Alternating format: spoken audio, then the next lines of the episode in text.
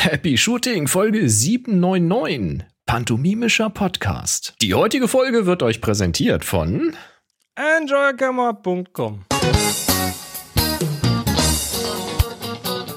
Hier ist eine weitere Ausgabe von Happy Shooting, der Fotopodcast.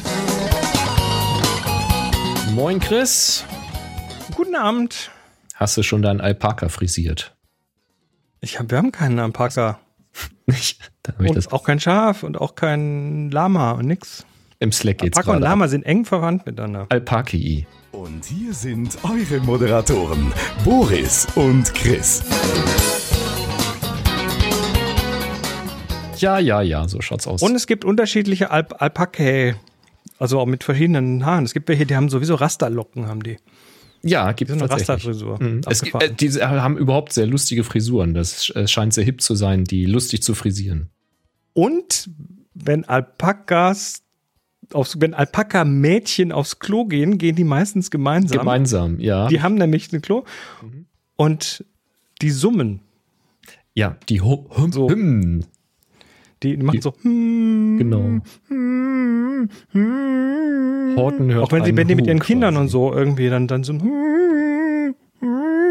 Ich bin ein Alpaka. Ich bin vor allem der Chris von der Happy Shooting Ja. mit dem Boris. Wir machen hier äh, Foto. Wir, Foto machen wir. Also wir reden über. Alpaka, Chris. Ganz genau. Heute wollen wir, Wir über Fotos reden. heute mal ausnahmsweise, über Ausnahmsweise. das Thema Fotografie. Wir haben wieder einen ganzen bunten Sack voll Themen und News für euch. Und bevor wir loslegen, wie immer, äh, heute ist der 22. März 2023. Solltet ihr irgendwie Inputs äh, haben, dann werft ihr uns doch über den Zaun, zum Beispiel auf happyshooting.de slash Mahlzeit. Immer noch Mahlzeit. Müssen wir was anderes reinschreiben. Hi geht auch happyshooting.de. Hi muss man nicht so viel tippen. Ähm, da könnt ihr Feedback abgeben, Fragen abgeben. Ihr könnt auch live mitmachen. Hier, wer das Video schaut, hier auf der Seite, da ist am äh, linken Sidebar sind, ist der Chat. Das ist unser Slack. Da könnt ihr mitmachen und uns live äh, verunsichern. Ver, also reinquatschen halt. Unterstützen, korrigieren. Korrigieren, Also positiv auch mal sehen. was, auch mal was gucken. Also ihr seid auch so ein bisschen Extended Memory von uns, ne? Mhm. wenn wir was nicht wissen. Da kommt dann oft so Live, Live-Nachforschungen und so weiter, so Fact, Fact-Checking, Live-Fact-Checking ähm, aus dem Slack. Also mitmachen und wir äh, haben, haben dann umso mehr Spaß. Prächtig. So, ähm, gucken wir doch mal, was wir alles bekommen. Wir fangen mal vorne mit Feedback an. Wir haben Gerne. über happyshooting.de slash hi bekommen äh, zwei Hinweise zu Benro, dem Stativ, das der Boris Ja, gebackt hat. Ähm, hab ich. hallo ihr zwei und alle, die zuhören. Was mir so zum neuen Benro-Thema einfällt, nee, Benro-Theta einfällt, geil, endlich noch ein Firmware-Update fürs Stativ. Ja, Wir, wir erinnern daran, das Ding hat, äh, hat autolevelnde Beine mit Motoren drin. Ähm, er, er, der Uwe, genau. Uwe schreibt weiter. Ähm, ich bin mir nicht sicher, ob denen nicht für die innovative Lösung noch das passende Problem fehlt. Ich richte eigentlich nie das Stativ so hoch genau aus, immer nur den Kopf. Der 2D-Neiger Lock klingt zwar spannend, aber wirklich brauchen tut man das eher bei den großen Tüten und weder die Kugel noch die Klemmung in der Fuge sahen so aus, als würden die großen Tüten lange aushalten. ich werde berichten. Wollte gerade sagen, da stand irgendwas mit 10 Kilo, oder? Ja oder mehr, weiß ich nicht mehr genau. Äh, Markins und FLM haben dafür übrigens schon länger Lösungen, all allerdings sind tauglich. Naja, wir wissen es ja noch nicht. Wir wissen es noch nicht. Also ich kann ja noch nicht drauf ähm, drüber lästern, solange ich es nicht mal in der Hand gehalten habe. Nächst, nächster Punkt, den Uwe hat. Einzig die Lösung für den schnellen Beinauszug sieht interessant aus. Ne? Das war so, dass man unten das anfasst und oben viele. anfasst und dann so zieht. Genau. Einmal alles Ähm, auf einmal entriegeln und verriegeln. Wobei ich befürchte, dass da bei den von mir genutzten Stativhöhen die Arme wieder zu kurz sind. Kann sein. Und warum muss der Bedienhandgriff gerade die einzige Stelle sein, die im Dreck steht? Zumal das so aussieht, als wäre der Teller am unteren Stativsegment drehbar. Die weisen zwar extra auf eine Staubabdichtung hin, aber ob das so clever ist, kann man das Ding noch ins Wasser stellen? Kann man. Mir geht's eher wie Chris. Ich weiß nicht, wer das wirklich braucht und warum da so viele drauf anspringen. Ich sehe in den Dingen nur Nachteile ohne einen einzigen Vorteil. Hm, okay. Also dazu möchte ich jetzt zumindest mal, wenn schon gelästert wird, mal kurz zurücklästern. Also wenn du deine Stative nicht vernünftig aufstellst und zu kurze Arme hast, da kann ja nur auch Benro nichts dafür, nicht wahr? Und sei dir gewiss, Uwe, ich bin Hörerbeleidigung, Hörerbeleidigung. Mal drauf. äh, Uwe, sei dir gewiss, ähm, wenn das kommt, ist mir das völlig egal, dass das Geld gekostet hat. Wenn das scheiße ist, dann werde ich hier auch äh, darüber mit euch gemeinsam ablästern. Aber wenn das cool ist, werde ich mich auch freuen. Ich bin echt gespannt. Übrigens, gerade das mit den langen Tüten, mit der Verriegelung, das ist ja vielleicht etwas, was mich durchaus ansprechen könnte, weil ich habe in der Regel, wenn ich mit einem Stativ unterwegs bin, auch ähm, durchaus ein längeres Objektiv mal drauf. Also dann eben bis 400 Millimeter zum Beispiel. Ähm, ja, also ich bin sehr gespannt. Wir werden sehen. Wir genau. werden sehen. Dann Gibt aber noch ein Feedback noch, dazu, ne? Genau, Rolf schreibt noch, lieber Boris, lieber Chris, zum Thema äh, zum Benro Theta kann man sicherlich unterschiedlicher Meinung sein, aber ich wollte kurz meine Erfahrung zum Kickstarter-Projekt Benro Polaris teilen. Ich hatte den Polaris Stativkopf gebackt und habe ihn jetzt seit circa einem Jahr. In dieser Zeit hat Benro sowohl die App, in meinem Fall iOS, als auch die Firmware 25 Mal aktualisiert, also circa Wuff. alle zwei Wochen. Nicht schlecht. Das kann regelrecht nerven, zeigt aber auch, wie ernst es Benro mit dem Feedback der User und den daraus resultierenden Bugfixes und Funktionserweiterungen und Verbesserungen nahm. Zudem wird Benro im Rahmen von Polaris schon viel in Bereichen außerhalb des Stativbaus dazugelernt haben. Ich wäre daher sehr zuversichtlich, was das Data angeht. 3 zu 1 Happy Shooting, der Rolf. Also sie haben ja. wohl, ich weiß, Polaris habe ich gar nicht mitbekommen. Ist das so ein so ein so ein, so ein ja. Ja. steuerbarer äh, für Astro-Geschichte? Mhm. Ah, gut, ja, Polaris klingt so danach, genau. Ähm, ja, dann haben die da zumindest äh, wohl Entwicklerinnen und Entwickler sitzen, die das nicht zum ersten Mal machen. Das ist ein gutes Zeichen. Absolut. Ja, also dann, äh, ja, schauen wir mal. Aber Lästern macht auch Spaß. Aber selbstverständlich. Deswegen habe so. ich es ja unterstützt, damit ihr es nicht müsst. Kommen wir zu den News. Ähm, hier bitte News-Jingle einfügen.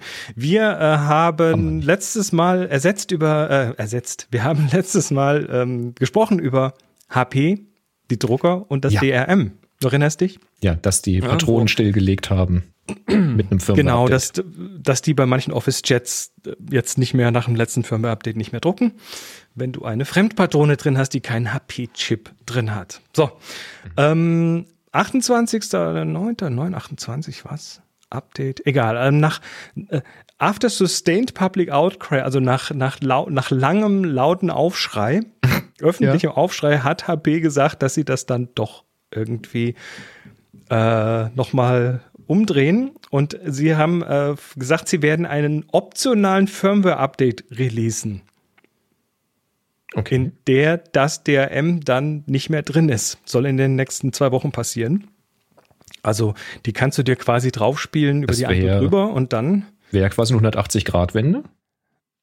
Aber sie sagen, sie, sie sagen, eine kleine Anzahl von Kunden hat das Problem gehabt, ne? also was man halt so sagt, wenn man die, ja. die, äh, die Anwälte in der Firma fragt. Ähm, und haben aber dann gleich noch dazu gesagt, dass sie in der Zukunft sowas natürlich schon auch mal wieder machen könnten. Also es ist mehr so ein, eine Marketingaktion, damit die Leute jetzt Ruhe geben und dann irgendwann wird es möglicherweise halt doch. Tür offen halten. Ja, es sollte trotzdem zumindest auf die Schnelle, ne? Für, für ähm, die betroffene Kundengruppe ist das, glaube ich, jetzt dennoch ein deutliches Signal gewesen. Und äh, jetzt muss man sich entscheiden. Ja, wenn man eh nur Originalpatronen benutzt, ist das Thema sowieso irrelevant, weil die werden halt immer funktionieren. Ähm, wenn man das nicht möchte, aus verschiedensten Gründen, gibt ja auch durchaus Leute, die ganz bewusst andere Tinten benutzen, weil das spezielle Tinten sind, weil sie da ähm, mit anderen Druckertreibern solche Geräte pimpen und für andere Dinge benutzen und sowas. Ähm, dann ist das jetzt vielleicht künftig die falsche Maschine dafür. Tja. Und? Hm? Die nächste News.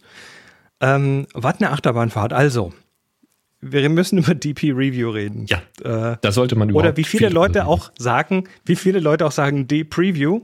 Ja. Nicht heißt DP Digital Photography Review mhm. ist eine Website, die wurde 1998 gegründet. Ähm, In England. Mhm. Hat, hat die so dass das, das, die Explosion der Digitalfotografie quasi voll mitbegleitet. Ne? Also ich bin damals, als ich angefangen habe mit dem ernsthaften Digitalfotografieren, bin ich fast nur auf DP Review rumgehangen. Ja. Und da auch in den Foren, da war ja, das war ja ein Pixelgepiepe und ein Giergeschubse vom Feinsten.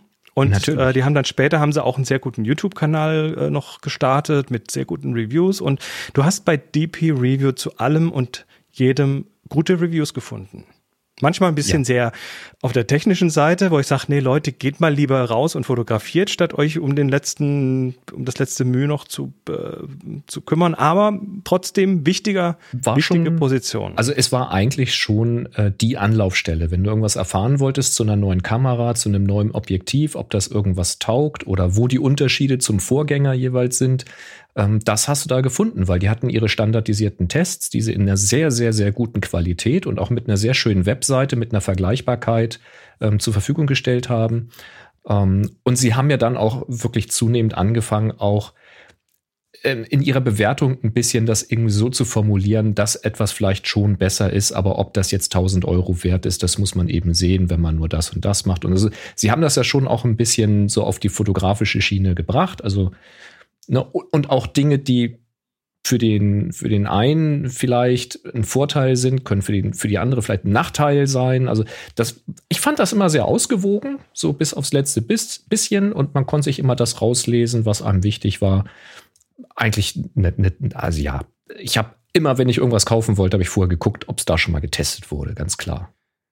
ja, 2007 wurden sie dann von Amazon gekauft. Das haben kurioserweise viele wohl nicht mitbekommen, wie ich jetzt so in den ähm, Social Medias äh, Ich durchlese. wusste das auch nicht. Echt nicht? Nein. Das war doch ein großer Aufschrei damals, dass das Amazon übernommen hat und man hat sich gefragt, was wollen die eigentlich Oder- damit?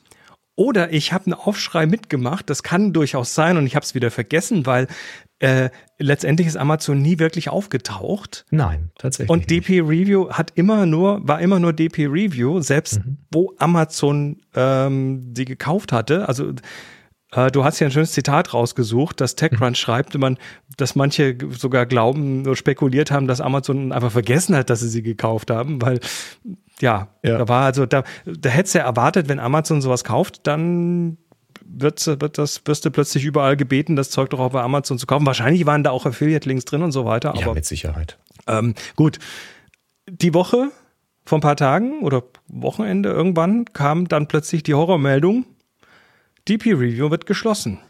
Amazon wirft, wirft wieder mal x Leute raus. Im Moment so äh, Meta und äh, wie sie alle heißen, werfen Google und Co. werfen Leute raus. Ja, die und, ganze Tech-Branche räumt gerade ein bisschen auf. Äh, Amazon, Amazon hat jetzt eine erneute Kündigungswelle, da geht es, glaube ich, um 9000 Arbeitsplätze. Äh, Ja, wahrscheinlich haben sie geguckt, was haben wir denn noch alles? Und dann sagen sie, ah, pf, DP Review haben wir auch noch. Äh, ja. Und dann äh, ging, ging der große Aufschrei durch die. Es fängt ähm, auch mit D an, das ist ja weit weg von A, weißt du? Das hat jetzt gedauert, Genau. bis man da hingekommen ist. ging dann durch die Blogs und so weiter. Und da habe ich hier, habe ich hier in unsere, äh, in unser Pad hier, habe ich Sachen reingeschrieben dazu, Mhm. einen Eintrag gemacht und Zum äh, 10. April 2023 ähm, beendet Amazon DP Review. Und dann, war, dann waren die Fragen, wird der, wird, werden die Inhalte noch online stehen bleiben? Weil da sind, da ist, ein, da ist Ah, ein komplette. Digitalfotografie-Geschichte drin ja, im Prinzip. ja, ja, das frage ich mich Das allerdings weiterhin, was damit passiert. Ja. Ja, und dann sagst du mir gerade vor der Sendung, ähm, weißt du schon das Neueste? Und ich so, nö, was? Ja, Ja. jetzt du. Ja, ich äh, fand das ganz cool, als ich heute Morgen unterwegs war im Web, dass wir gestern nicht aufgenommen haben, sondern heute aufnehmen, nämlich am 22. März. Ähm, da hat nämlich jetzt jemand äh, sofort die Fühler ausgestreckt und zwar Peter Pixel und hat gesagt, oh, äh, Chris, Jordan, wenn ihr jetzt frei werdet, also das sind die beiden, die da diese Videos immer gemacht haben und die Tests gemacht haben und so, ähm, wenn ihr jetzt frei werdet, habt ihr denn nicht Lust zu uns zu kommen? Weil Peter Pixel ist ja eine große Plattform für Fotoreviews und News und Tech und überhaupt. Das ist Peter Pixel Monopol. Also das äh, passt ja einfach, weißt du? Und da haben sie offensichtlich gesagt, ja, cool. Offensichtlich sind sie sich mit den Bedingungen einig geworden. Und es gibt tatsächlich einen neuen YouTube-Channel, nämlich dann von Peter Pixel äh, für diese Reviews. Ähm, das findet ihr dann unter äh, youtube.de slash Ja. oder .com slash peterpixel. Die haben, die haben, die Jungs von die Peer Review haben da so viel Routine mittlerweile, auch diese Videos zu machen. Das wäre das wäre ja wirklich das, ja. Verschwendung, wenn die nicht weitermachen können. Also mir war relativ klar, dass sie irgendwas weitermachen werden. Mir war nur nicht klar, ob sie sich selbstständig äh, weiter äh, irgendwas selber aufziehen würden oder ob irgendjemand äh, kommt und sie zu guten Konditionen übernimmt. Und offensichtlich ist letzteres passiert mit Peter Pixel. Ähm, das Ganze haben sie angekündigt in einem kurzen, knapp zwei Minuten Video auf äh, dem neuen YouTube-Kanal, der übrigens auch schon, weiß ich nicht, rund 35.000 Abonnentinnen hat. Ich weiß nicht, wie viel das jetzt heute Abend sind. Ich hatte da heute Morgen geguckt. Also es hat sich recht schnell verbreitet, die frohe Kunde. Ähm, sie wollen in gewohnter Manier natürlich Hardware testen, also Kameras, Objektive etc. Und die beiden haben ja auch unterschiedliche Sichten oft. Also der Chris eher aus, aus der fotografischen Seite, der Jordan eher aus der Videoseite.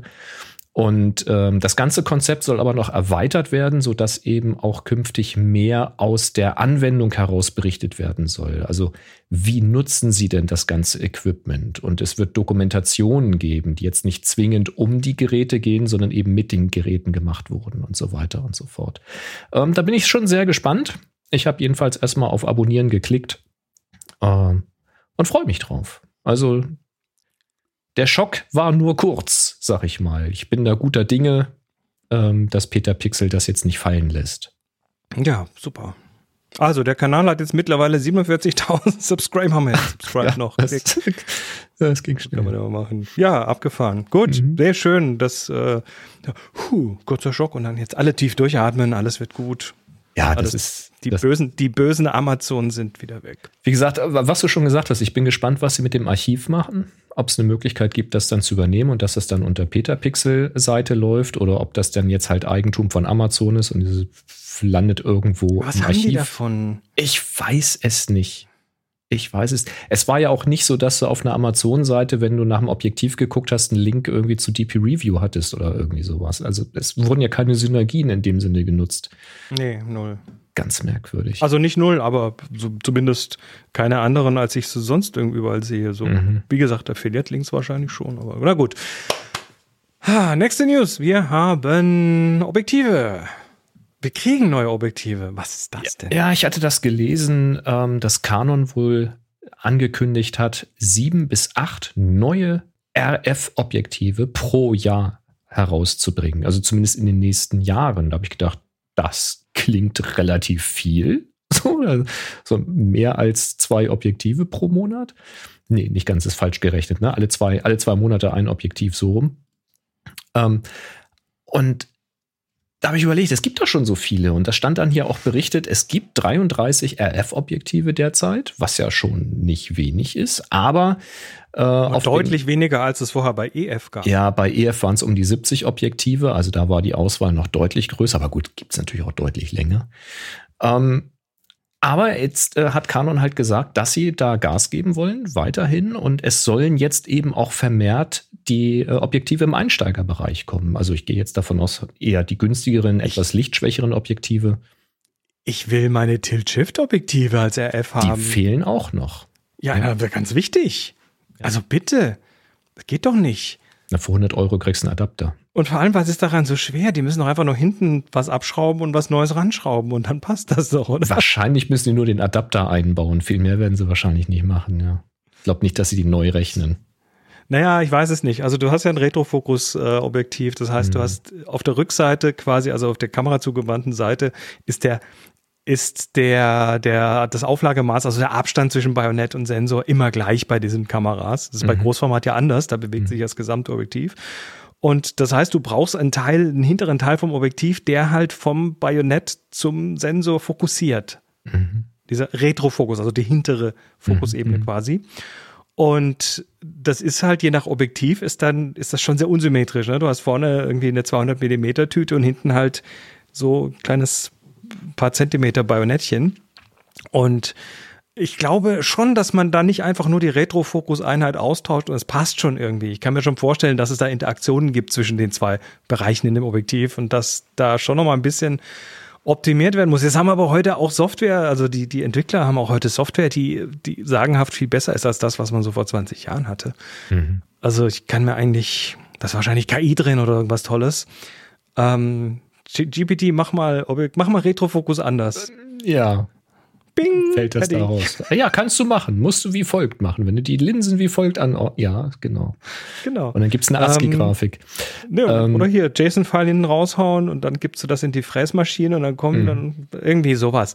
Egal, auf jeden Fall ähm, ist das ist es, glaube ich, nicht ganz so einfach. Ich glaube, man muss schon ja. ein bisschen Aufwand. Aber da hast du schon recht. Also das sind noch Spezialobjektive, die noch fehlen, aber es fehlt eben auch ganz viel im günstigen Einsteigerbereich. Also ganz viele äh, Canon F-Objektive sind nun tatsächlich eher hochpreisig und auch deutlich hochpreisiger als das EF-Äquivalent auch besser in der Qualität, das muss man auch ehrlich dazu sagen. Ja, Aber es fehlt halt noch mal irgendwas für ein bisschen weniger Geld. Und ich denke mal, das wollen sie jetzt liefern. Bernd schreibt ja auch im Slack, ähm, neben Canon EF gab es dann eben auch noch Sigma, Tamron und wie sie alle heißen. Also den ganzen Drittanbietermarkt. Da ist Canon ja nach wie vor äh, verschlossen und hat das Bajonett nicht geöffnet. Auch da gab es jüngst auf einer Messe eine Umfrage bei Sigma und ähm, Fuji.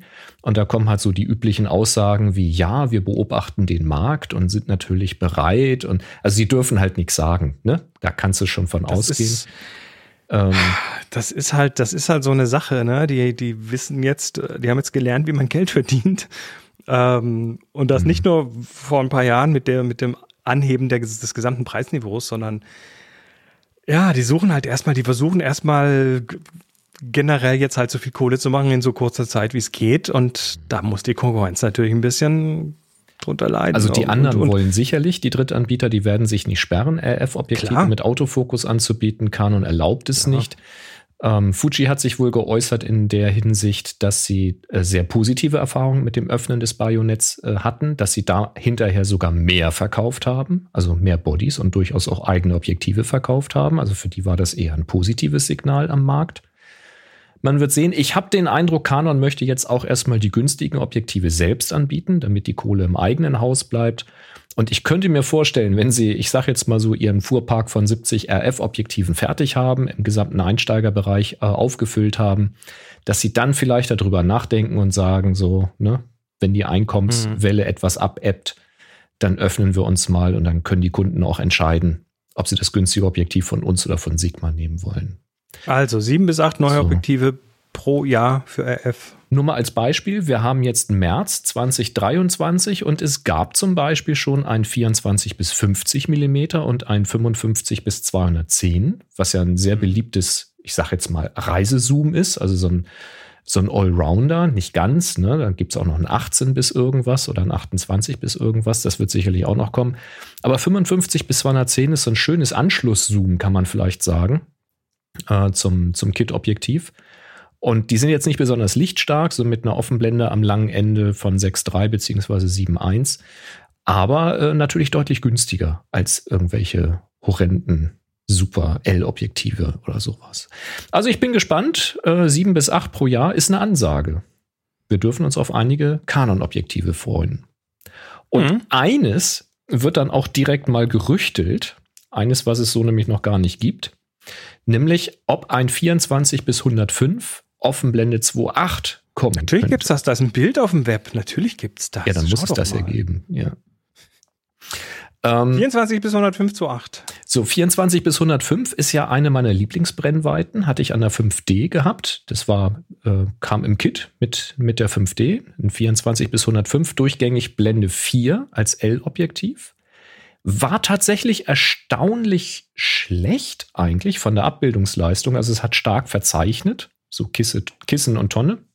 Mhm. Ich aber ich hab's, ich guck gerade in eins rein. Ich, ja. Also das alte, das Vierer, das hier, da, das ist nämlich, ich habe nämlich kein Tilt-Shift mehr drauf hier. Ich habe ein ganz normales Zoom hier drauf. Zoom dabei, ja. Also. Und ich habe das wirklich sehr, sehr, sehr gerne benutzt. Das ist also, ich würde es tatsächlich einen Allrounder nennen. Klar, es ist äh, kein 400 mm Tele, aber man kann eine ganze Menge damit erschlagen. Und Offenblende 4 ist am Vollformat auch mit Freistellung noch absolut in Ordnung. Kann man tolle Sachen mitmachen.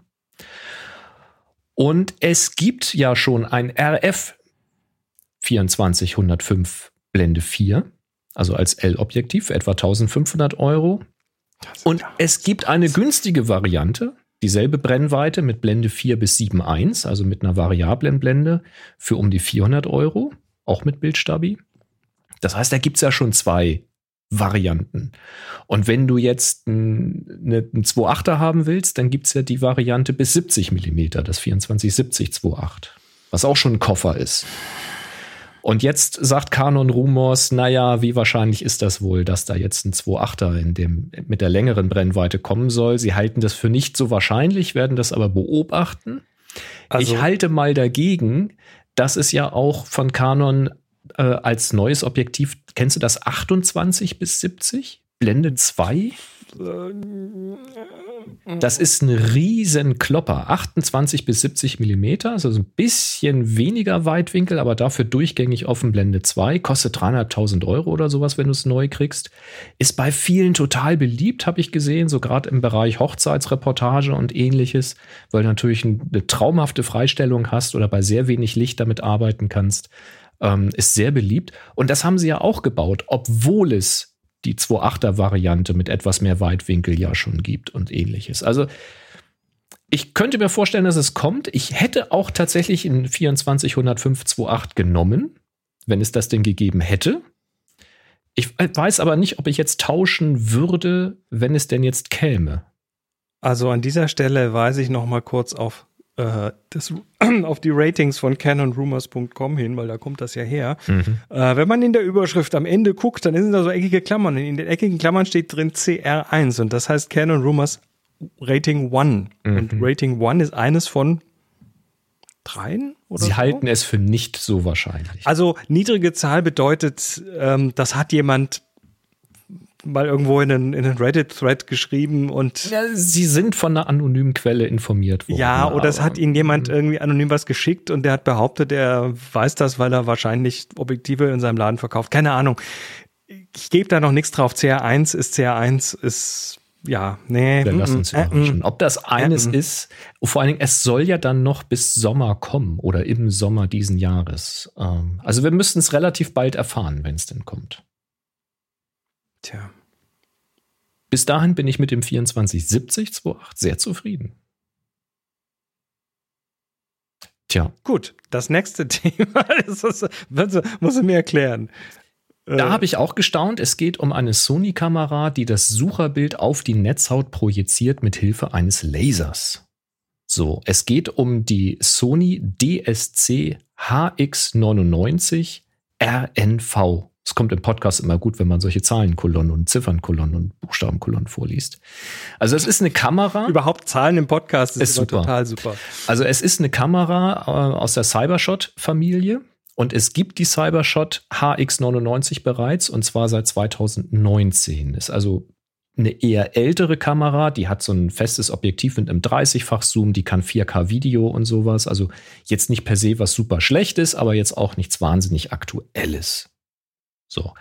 Eher ein kleinerer Sensor da drauf und so, naja, eine Cybershot halt. Und was jetzt passiert ist, äh, diese, die Erweiterung hinten dran, RNV, das hat irgendwas mit Retina und Laser und was weiß ich zu tun. Und zwar gibt es da wohl eine Firma. Retissa Neo Viewer. Ja, siehst du wohl also neuer Viewer auf die Retina. Äh, QD Laser ist wohl die Firma und da steht hier, die arbeiten seit Dezember 2020 an einem Projekt namens With My Eyes, das Sony seit rund einem Jahr finanziell unterstützt.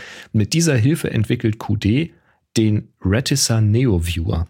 Der nutzt einen schwach leistungsfähigen RGB-Halbleiter-Laser, um das von der DSC HX99 aufgenommene Bild direkt auf die Netzhaut des Benutzers zu projizieren.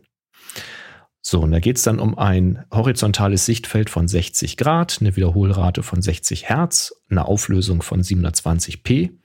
Und damit solle die Notwendigkeit für das Auge entfallen, zu fokussieren und soll Fotografen mit Weitsichtigkeit, Kurzsichtigkeit und Astigmatismus das Leben leichter machen. Mhm. Wird also direkt auf die Netzhaut projiziert. Ähm, das Ganze soll dann ab Sommer 2023 verfügbar sein für um die 600 Dollar. Zum Vergleich, die alte Kamera von 2019 liegt bei 470, also sagen wir mal 500. Also kostet etwas mehr als 100 Dollar mehr für diese ähm, Laserprojektion. Jetzt habe ich mir gedacht, ich finde das grundsätzlich ja eine coole Idee. Wenn du jetzt eine mhm. starke Sehbeeinträchtigung hast und du mit einem Dioptrienausgleich nicht mehr klarkommst an diesen Kameras oder halt auch andere problematische ähm, Sehstörungen hast.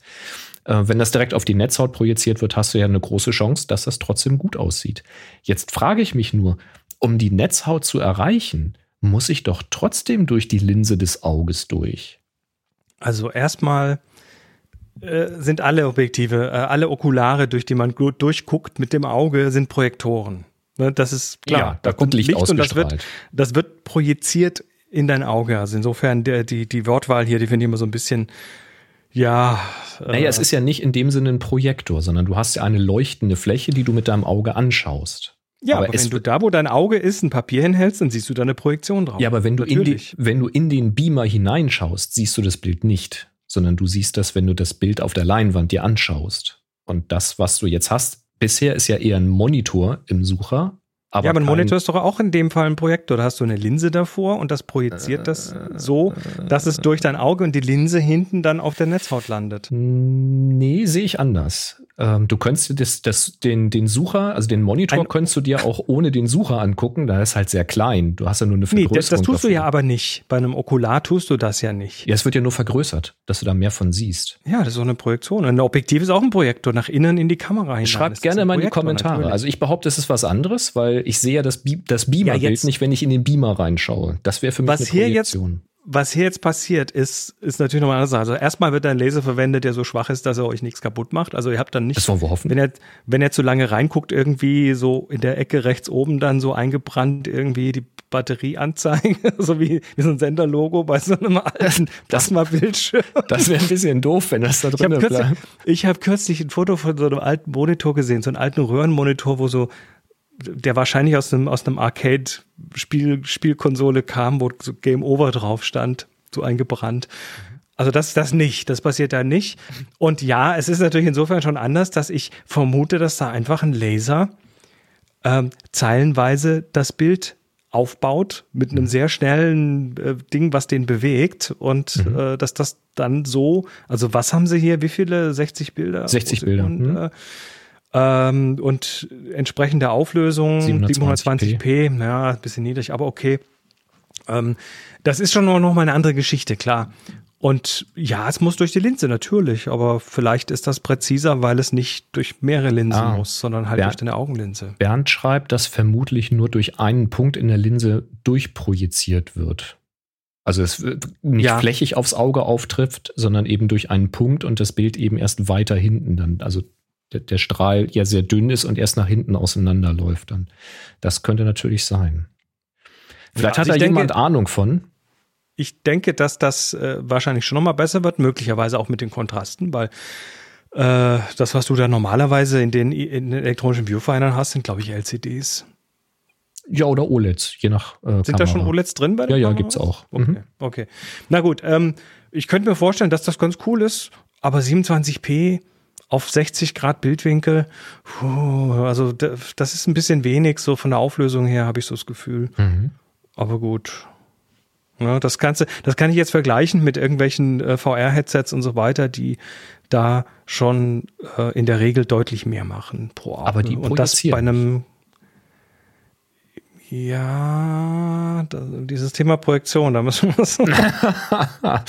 ja, ich glaube, das ist schon was völlig anderes. Ähm, denn letztendlich kommt auf deiner Netzhaut Licht an.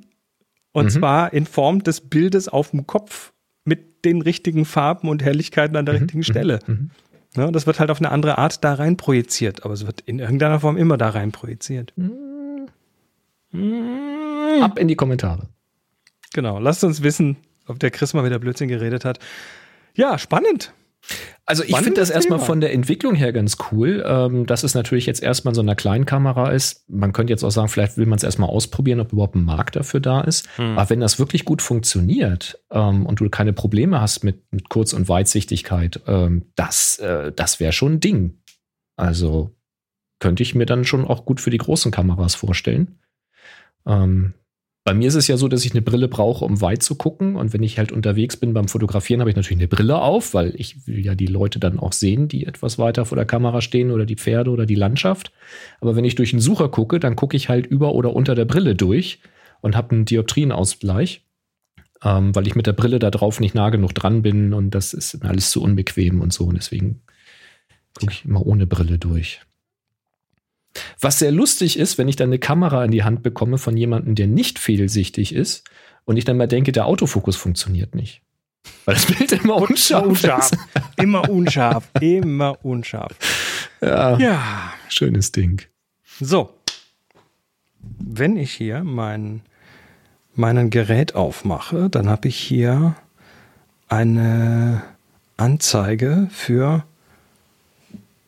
Sieht man das? Äh, unscharf. Unscharf. Das ist ein Widget. Dieses Widget sagt Ich, ich sehe sieben. ein gelbes Quadrat mit einem weißen Mit Blob. sieben. Der weiße Blob ist eine 7. Okay. Das weiße Blob ist eine 7. Diese 7 ist die Anzahl der Wochen, die es noch dauert, bis wir Klostergeister haben. Oh. Ja, dann. Ja, das Kloster. Und alle sind schon ganz hibbelig. Und äh, ich habe auch die Woche schon eine Mail rausgehauen, wegen, nee, oder übers Wochenende, wegen, guckt mal langsam, wie ihr hier Fahrgemeinschaften macht und hier ist der Slack und na, so die übliche Mail, die ich so ein paar Wochen vorher immer rausschicke. Bereitet euch vor, hier ist die Community, könnt, könnt schon mal Projekte planen, obwohl das schon seit einem halben Jahr im Prinzip läuft. Ähm, und druckt eure Bilder. Wir machen ja immer diese gemeinsame Bilderbesprechung am Anfang und machen dann das Kloster zur großen Ausstellungsfläche. Und da, äh, ja, da, da ist immer äh, ein bisschen Vorbereitung angesagt. Und wir hatten da ja hier schon drüber gesprochen, auch äh, das Zor, bei denen wir vorher immer, immer haben drucken lassen, die wir auch empfohlen haben, dass die beim letzten Mal, letztes Jahr doch ziemlich abgelost haben mit ziemlich vielen zerkratzten Bildern und äh, ziemlich schlechten Reaktionen auf Reklamationen. Das war so das Problem. Und äh, daraufhin äh, sind wir dann losgegangen, haben uns mal ein bisschen umgeguckt und sind unter anderem bei der Bilderdruckfabrik gelandet. Und da haben Boris und ich, warte mal, haben Boris und ich ähm, Forex drucken lassen und die Ergebnisse sind ganz okay, sind ganz gut.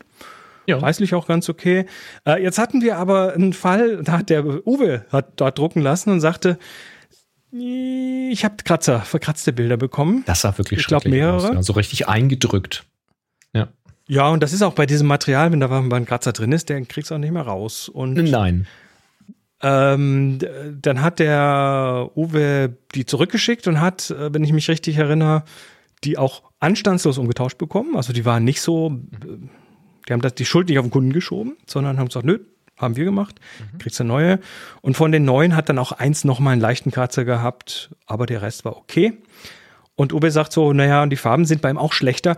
Diese Erfahrung habe Okay. ich, äh, Kann ich nicht, nicht wirklich gemacht, kann ich nicht bestätigen. Also ich finde, die Farben sind, sind gut. Also bei mir haben die auch absolut gepasst. Das war genau wie erwartet und ich würde sagen auf demselben Niveau wie bei Zor. Die Oberfläche ist ein bisschen eine andere. Ne? Ja, das hat auf die der ich Oberfläche, persönlich besser finde. man hört's. Das hat so eine, das ist so leicht rau, das ist so Mhm. ein bisschen matter vom Gefühl her.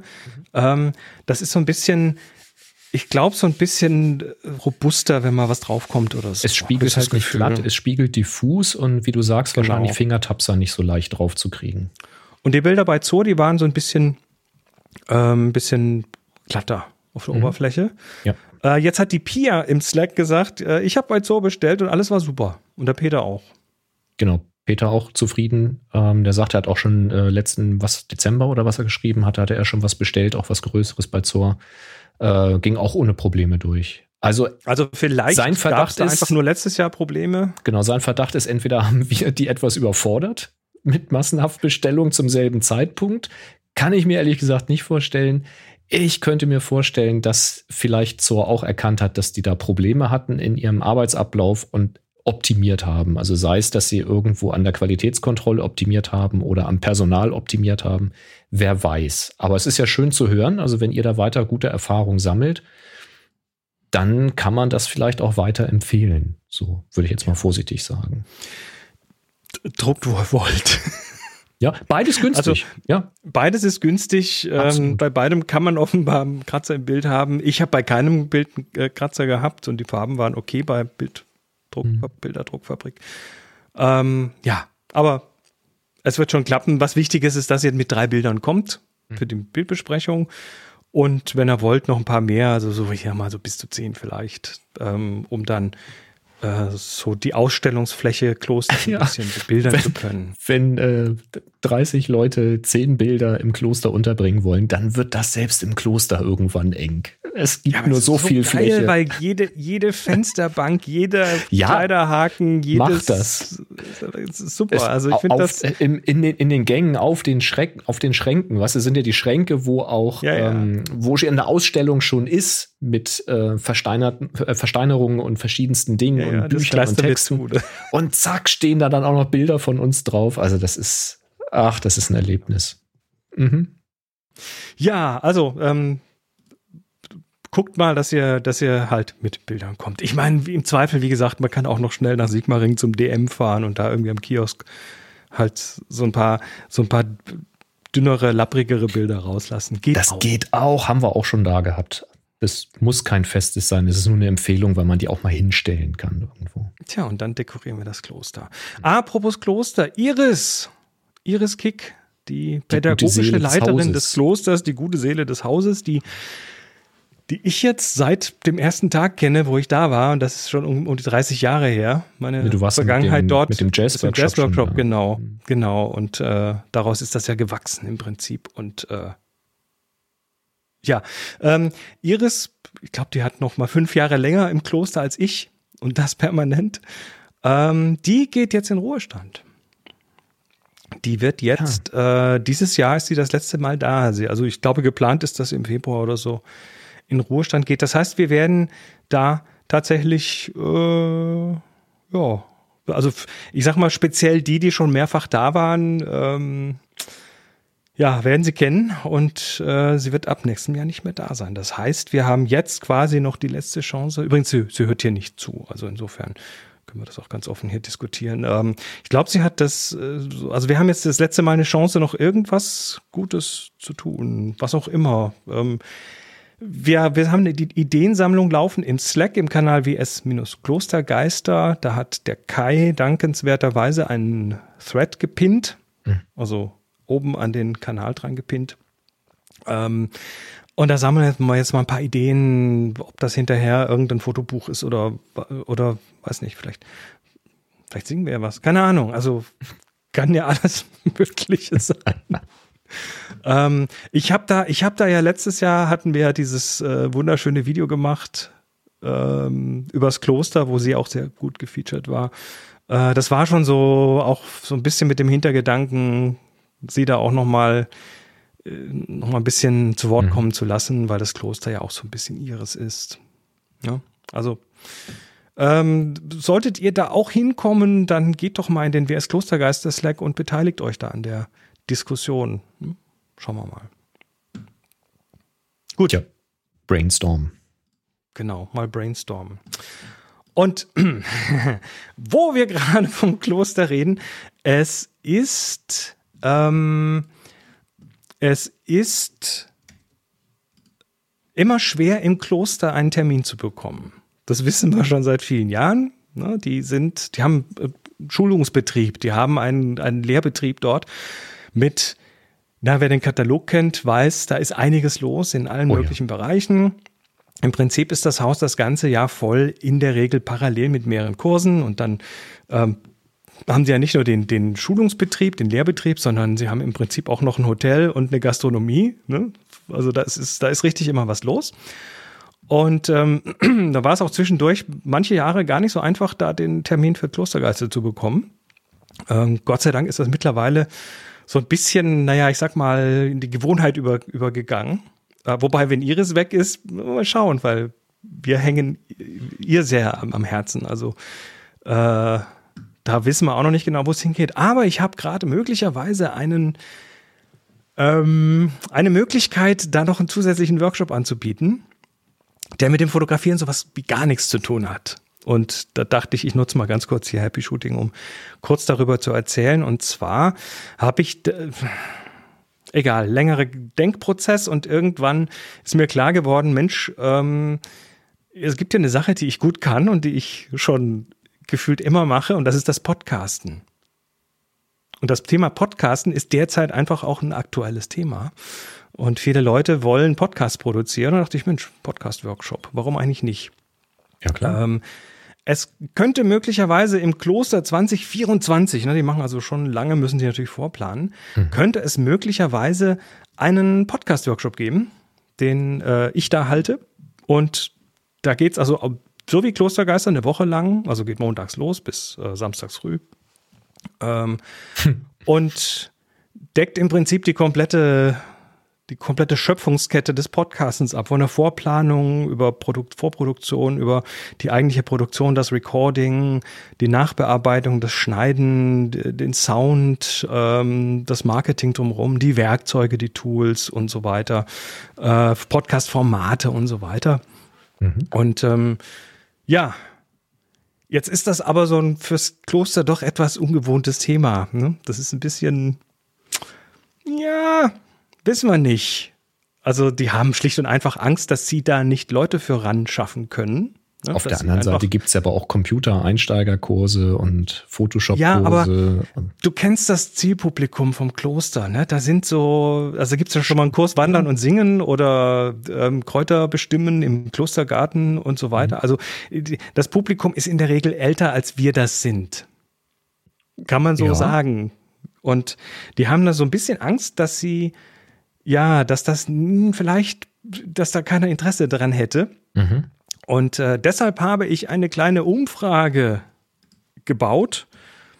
Und in dieser kleinen Umfrage, die ist verlinkt in den Show Notes, ähm, habe ich einfach ein paar Fragen, damit ich mal so ein bisschen Material sammeln kann. Also damit ich denen dann letztendlich sagen kann, guck mal, es gibt Interesse. Ja. Die Leute sind interessiert, sie haben äh, Interesse an folgenden Themen. Also man kann hier so äh, Ratings vergeben, eins bis drei Sternchen für verschiedene Themen, werden zwar alle behandelt, aber da lassen sich dann zumindest mal ähm, irgendwelche ja, Schwerpunkte rauskristallisieren. Und ich möchte euch bitten, sollte das Thema für euch in irgendeiner Form interessant sein oder solltet ihr jemanden wissen, der Interesse daran hat, dieses Thema mal gründlich zu lernen und in einer Woche kann man da sehr, sehr viel machen, mhm. ähm, schickt den, den Link zu dieser Umfrage. Es geht mir nur darum, eine Idee zu bekommen. Ist das ein Thema?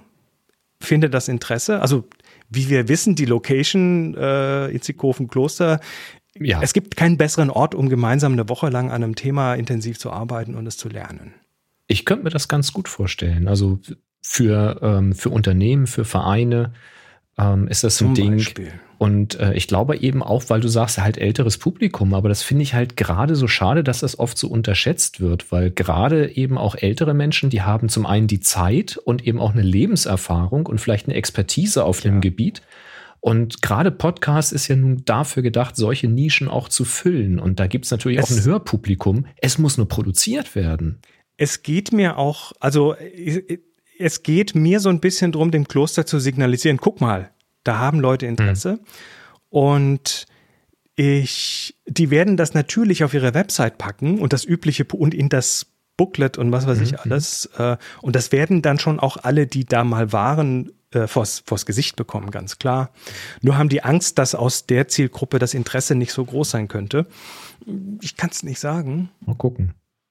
Aber Umfrage ist doch jedenfalls, gut. Kann man ja mal verteilen an ein paar Leute und äh, an Vereine und so weiter in seiner Gegend. Ähm, genau. Äh, der Link ist tfttf.com slash podcastworkshop. Link ist in den Shownotes und ich sag schon mal herzlichen Dank. Cool. So. Kommen wir zu meinem derzeitigen Lieblingsprojekt. Ja, du hast ja, hast ja ein Businessprojekt am Laufen, das ein bisschen umfangreicher ist und da hast du Erfahrung also gesammelt. Ich, ich nenne es CI, Corporate Identity. Also es ist ein Grafikdesign-Projekt letztendlich, beziehungsweise noch ein bisschen größer. Vor zwei Jahren meldet sich bei mir eine Anwaltskanzlei. Äh, und, und zwar ging das über den Ingo Quendler, also über Enjoy Camera, ähm, weil der da auch irgendwie Kunde ist. Und der hat dann äh, vom Ingo erfahren, dass ich dem Ingo geholfen habe, den, den Enjoy Camera, äh, den Enjoy Bike Podcast loszutreten. Mhm. Da habe ich ja technische Unterstützung geleistet und ähm, sagte er, ich, ich will das auch machen als für meine Anwaltskanzlei ähm, mhm. einen Podcast. So, haben wir gemacht. Also ich habe dem vor zwei Jahren, mitten in der Pandemie, mitten im Lockdown, habe ich Perfekt. dem äh, per Telefon und, und E-Mail und Zeug geholfen, äh, sein Equipment zu kaufen, äh, den Podcast loszutreten, also sprich in, einen Hoster zu finden. Die, die, ich habe das Podcast-Logo für ihn designt. Ich kann es hier leider nicht zeigen, weil ich habe keine Freigabe dafür vom Kunden, aber letztendlich ist das ein sehr simples grafisches Logo, so ein bisschen wie ein Verkehrsschild, nur mit anderer Aufschrift drauf.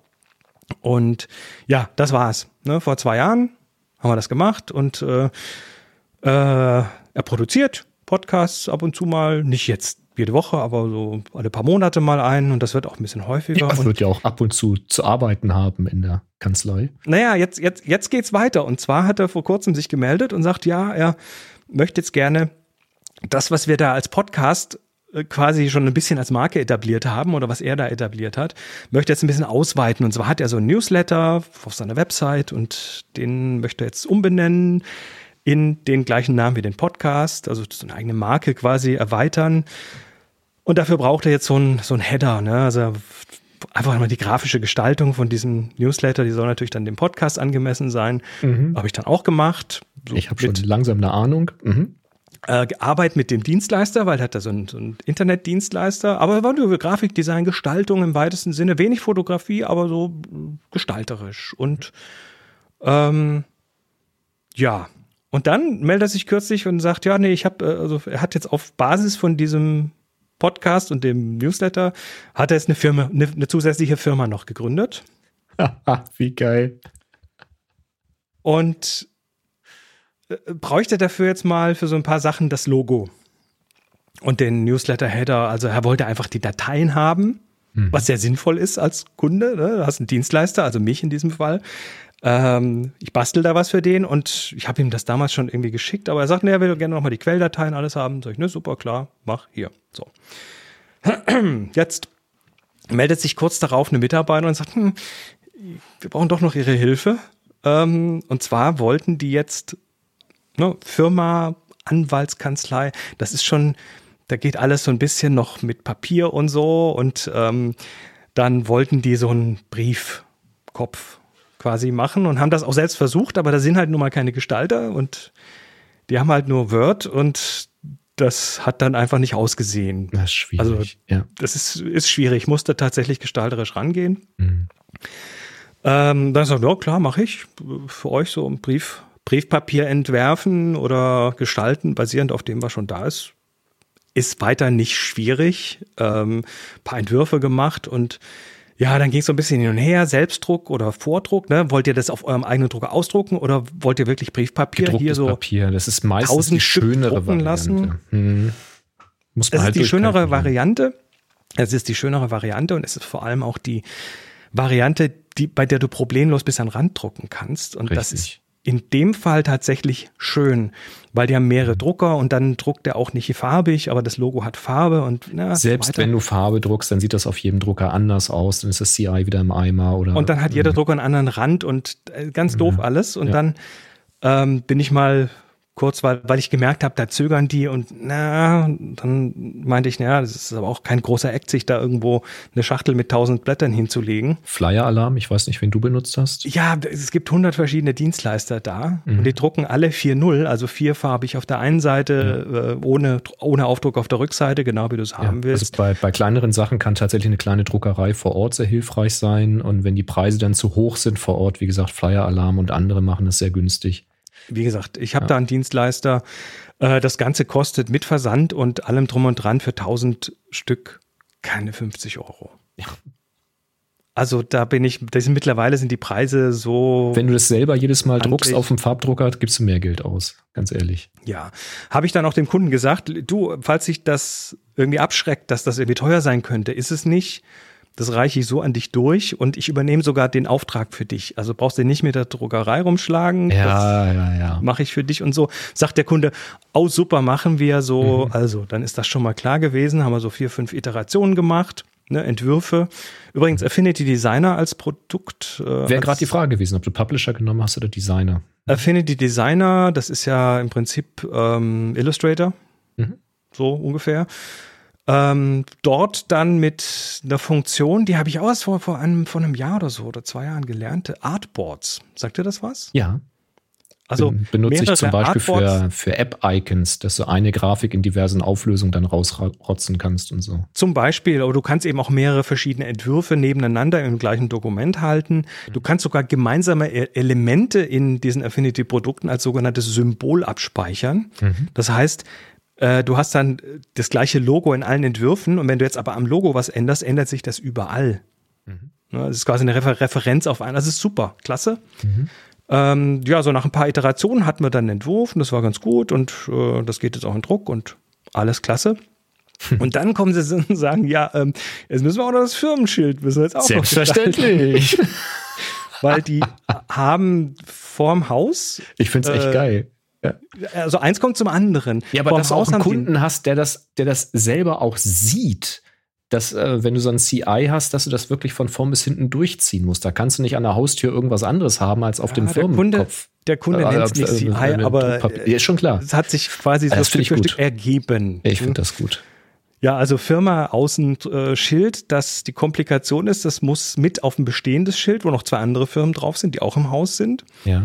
Aber gut, da brauchen sie nur einen Entwurf. Der Dienstleister, der das herstellt, das ist so ein Acrylschild, was von hinten bedruckt ist, so Hinterglasdruck quasi. Ja. Ähm, die brauchen nur den Entwurf, super. Und dann sagen sie, ja, und dann haben wir noch ein Schild, ähm, und zwar im Flur. Hm. Und das ist so, so ein, eher so ein, so ein Hochkantschild, also fünfmal so hoch wie breit und da sind irgendwie vier Firmen drauf und da müssen zwei weg und diese neue Firma drauf und so. Und dann haben wir ja gut, müssen wir das ganze Ding nochmal komplett neu machen im Prinzip. Das ist eine so eine Acrylfläche, die halt dann auch auf so vier Pfosten quasi äh, steht, so ein bisschen von der Wand weg. Mhm. Und da soll diese neue Firma drauf und äh, das soll so so möglichst gleich gestaltet werden wie das Außenschild, weil das ist alt und sieht komplett anders aus und mittlerweile hat da der, der Grafiker irgendwie gewechselt und Hm. äh, jetzt sage ich, okay, super, dann schickt mir doch mal die Vorlage.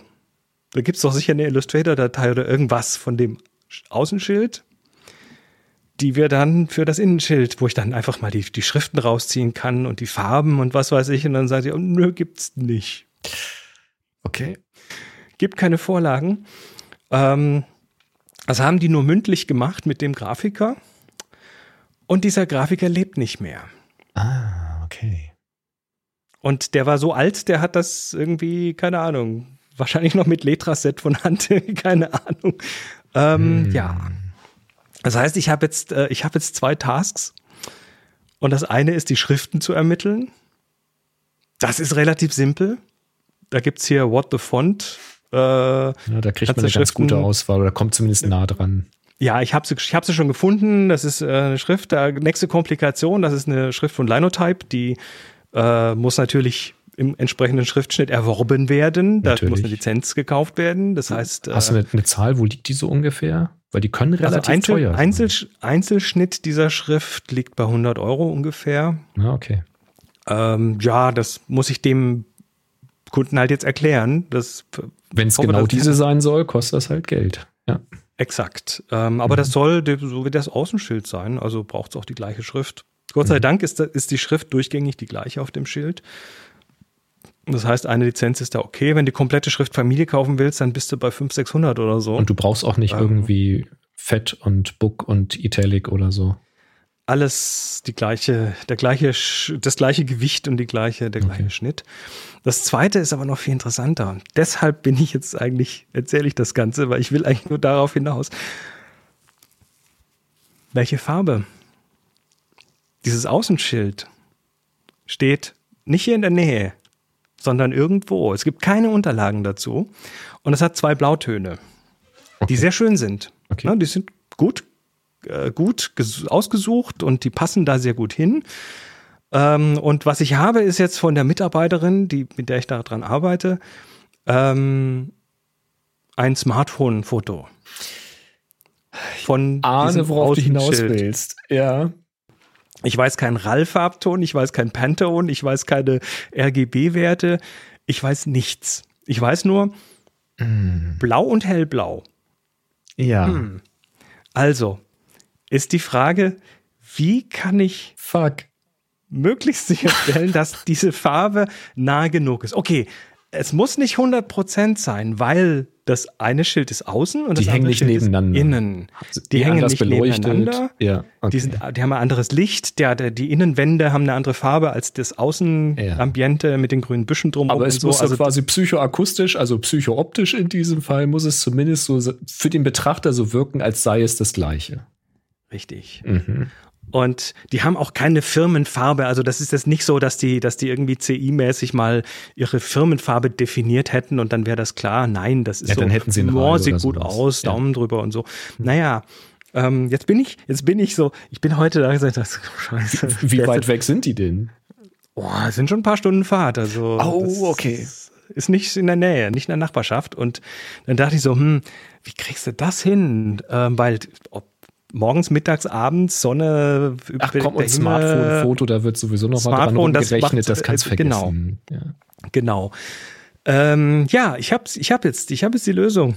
Ne? Ich habe jetzt die Lösung. Ich schicke denen eine Graukarte. Ah, und dann sollen sie die davor halten und ein Foto machen. Sollen sie die daneben halten und dann ein paar Bilder aus Clever. verschiedenen Abständen mit der Graukarte machen. Und dann wird es zumindest good enough. Weil Ja. dann kann ich es korrigieren. Und zwar in der Helligkeit, in der Belichtung. Also dann weiß ich die Helligkeit, weil die Graukarte macht 18 Prozent. Ja. Ähm, und äh, die, die Farblichkeit ist dann auch, naja, ja im, du könntest mit einem Probedruck im- zumindest nah dran kommen dann. Mhm. Also, die Graukarte Save the. Day. Das, was, ich, was ich beim Fotografieren gelernt habe, kann ich jetzt hier wieder an, anwenden. Ist das nicht geil, dieses fächerübergreifende Arbeiten? Ja, kannst du machen, ja. Ja. Nicht schlecht. Du könntest natürlich auch, wenn du das noch hast, so eine, ähm, so eine Farbtesttafel mitschicken. Nicht um jetzt den, den Abgleich noch perfekter zu machen, sondern einfach um schon mal einen Eindruck zu haben. Da sind ja auch, ähm, äh, sag schnell, Blautöne drauf. Um schon mal einen Eindruck zu haben, welcher Blauton dem nahe kommt auf dem Foto. Dann hat man schon mal so einen Eindruck vielleicht noch. Ja. So, so eine, so eine äh, hier X äh, Board. ja, du meinst so, so einen Color Checker oder so. Color Checker, genau. Mhm. Ja, könnte ich machen. Da würde ich wahrscheinlich, das, da würde ich noch ein bisschen Profipunkte kriegen beim Kunden, weil das sieht ja noch viel abenteuerlicher Ja, und aus. gesagt, für dich gleich auf dem Foto, dann hast du schon mal so eine Referenz. Äh, na, ist das mehr ins Lila oder mehr ins Grün oder so? Ja, nee, das muss, also ich glaube, eine Graukarte ist da schon ausreichend. Aber, Wie gesagt, ja. die werden nicht nebeneinander gehängt. Mhm. Ja, Ja, clever. Ja ich, äh, da, da, war, da war ich sehr stolz Du bist ja ein Fuchs, bist du. Ich bin ein Fuchs, bin ich, genau. Ja, ich äh, Ja, werde weiter berichten. Es ist, es ist, äh, Finde ich ein sehr schönes Projekt tatsächlich.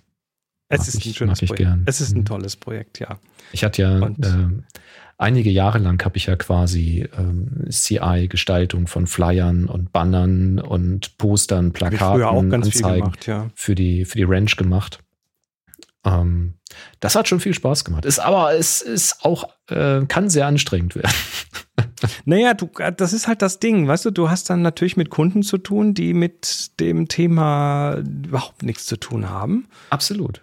Ja. Und am Ende hast du damit natürlich, also das, das habe ich ja schon mein Leben lang gemacht, dass ich immer so, so diese mit einem Fuß in der Technik stehe, mit dem anderen Fuß irgendwie beim Kunden und Mhm. diese Übersetzungsrolle, diese, diese Dolmetscherrolle dazwischen, das ist ja so ein bisschen mein Ding. Das ist übrigens auch Und- tatsächlich etwas, ähm, was ganz, ganz wichtig ist. Also es gibt viele Leute, die technisch sehr, sehr begabt sind. Also egal ob jetzt Softwareentwicklung, Fotografie, egal, ne, Schreinerei, irgendwas, die einfach sehr, sehr gut sind in dem, was sie tun, aber unglaublich schlecht mit den Auftraggebenden reden können. Und da einfach so ein Mismatch entsteht, der zu Frustration auf beiden Seiten führen kann. Also wenn, wenn du als Kunde irgendwie das Gefühl hast, mein Gegenüber versteht nicht so richtig, was ich will, und der wiederum oder die hat das, äh, den Eindruck, dass du nicht so richtig wahrnimmst, was sie oder er jetzt meint, machen zu können, oder und das gibt so Reibungsverluste auf dem Weg, die einfach unnötig sind, wenn man eben auch gelernt hat, ja, mit einem Kunden zu sprechen und äh, zu verstehen, dass da abstrakter gesprochen wird oder mit anderen Begriffen hantiert wird. Und wenn man das schafft, sich darauf einzulassen und so auf eine Welle zu kommen, so Empathie, ja, Da, naja, das, ähm, und, und da setzt halt du dich vom Mitbewerb einfach sehr schnell ab. Na gut, das habe ich ja früher immer, also im Job früher schon oft gemacht und da ist auch so ein bisschen das Thema Podcast daraus entstanden. Sachen mhm. möglichst simpel zu erklären und so weiter. Klar. Der Florian hat übrigens noch einen sehr interessanten Punkt. Kann man da nicht statt Graukarte auch Alltagsgegenstände kalibrieren, die jeder da hat? Eine Scheibe Vollkorntoast oder so. Ähm, nicht unbedingt, aber vielleicht eine Tafel Rittersport äh, Marzipan ne, oder so, ja, weil die ist immer gleich rot. Äh, gar nicht immer die gleiche so, Farbe. Ja, gar nicht doof. Ja, es muss irgendwas sein, was fix Sie, ist. Mhm. Genau, bitte eine Flasche Lenore, eine Vollkorn, äh, eine, eine Vollnuss äh, Milka und ja. eine Rittersport ganze Gehen Sie Mandel doch bitte mal so. zum Aldi. Ich schicke Ihnen mal ein paar Markennamen. Ich, genau, nehmen Sie doch mal folgendes von Aldi mit. Ja. Aber äh, ja, kannst du natürlich machen. Und eine Banana for Scale wegen der Größe, was? ja, ganz genau. aber es, ja, eine Prinzenrolle daneben legen, bitte, wegen der Größe. Ähm, es ist natürlich, es ist natürlich leichter, äh, mit einer Graukarte dann mit der Pipette wirklich ein Weißabgleich aufs Bild natürlich. zu hauen, als irgendwie rum zu experimentieren. Ja. Natürlich. Aber grundsätzlich ist auch das eine schöne Idee. Etwas zu Weil nehmen, das was ist natürlich kennt. jetzt, Bernd fragt, wer hat denn, wer hat denn Schokoladentafeln auf Vorrat? Geht das überhaupt? Hm. Ja. Ja gut, müssen die Leute dann halt schon einkaufen dann, ne? Und versuchen, eine Packung zu behalten, bis sie an dem Schild stehen. Das ist dann aber Aufgabe des Kunden an der Stelle. Richtig. Dann verzögert sich das Projekt halt um Selbstverständlich. Tage oder so. Ja. Außerdem so, müssen sie natürlich mindestens eine Tafel zu dir schicken, damit du den Vergleich dann halt hast. Genau.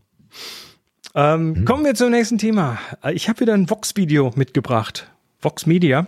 Und zwar aus deren äh, Darkroom-Serie oder Fotoserie, was Fotos so bewirken können. Es gibt einen interessanten Beitrag hier über Kinderarbeit in den USA. Mhm. Das war mal ein Thema, das war überall mal ein Thema. Und äh, hat auch sehr mit der Geschichte der industriellen Revolution in den USA zu tun, weil Kinder halt eine günstige Arbeitskraft waren und ähm, das war ja nicht nur in den USA so.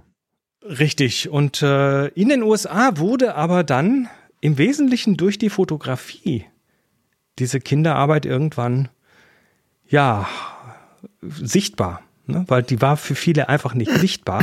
Mhm. Und äh, das ist die Geschichte äh, eines Fotografen, der ähm, Louis Hein heißt und der ähm, in einem Projekt vier Jahre lang, nee, nicht vier Jahre lang, äh, mehrere Jahre lang Kinder interviewt hat und fotografiert hat die teilweise erst vier Jahre alt waren und dann schon in irgendwelchen Spinnereien und sonst wo gearbeitet haben okay. oder in äh, Bergwerken und so weiter.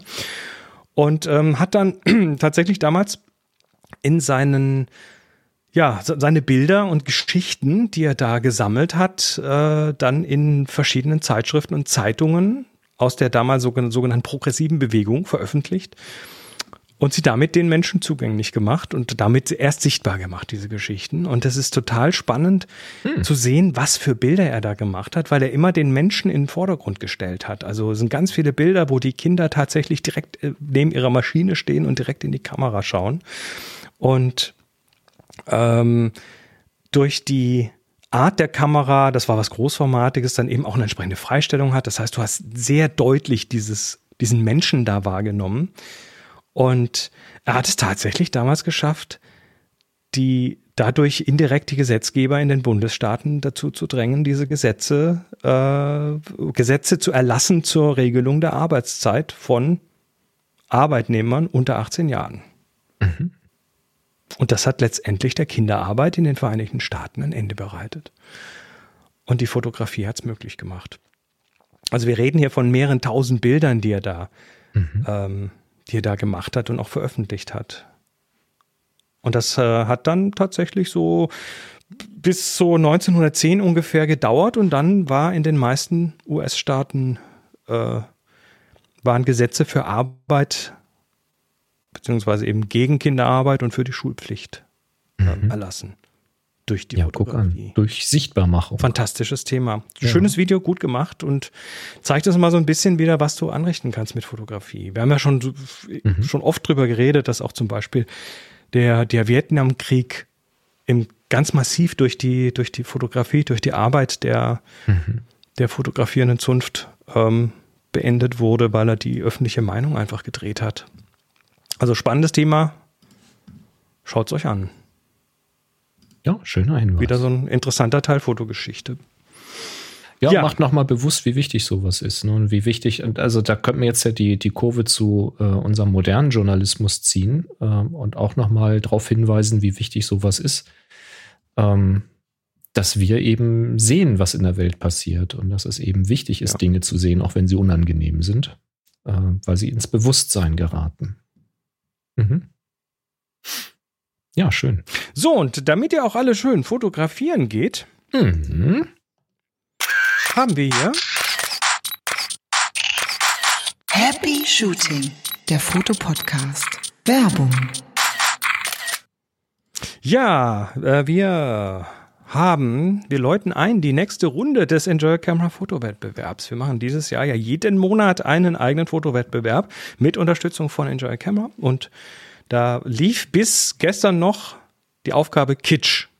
Das Richtig. war die Februaraufgabe. Ähm, wir haben die jetzt äh, eingefroren. Wir machen gerade unsere Jurywertungen und werden die am nächsten Dienstag in der Live-Sendung oder Donnerstag in der Konserve nächste Woche ja äh, bekannt geben.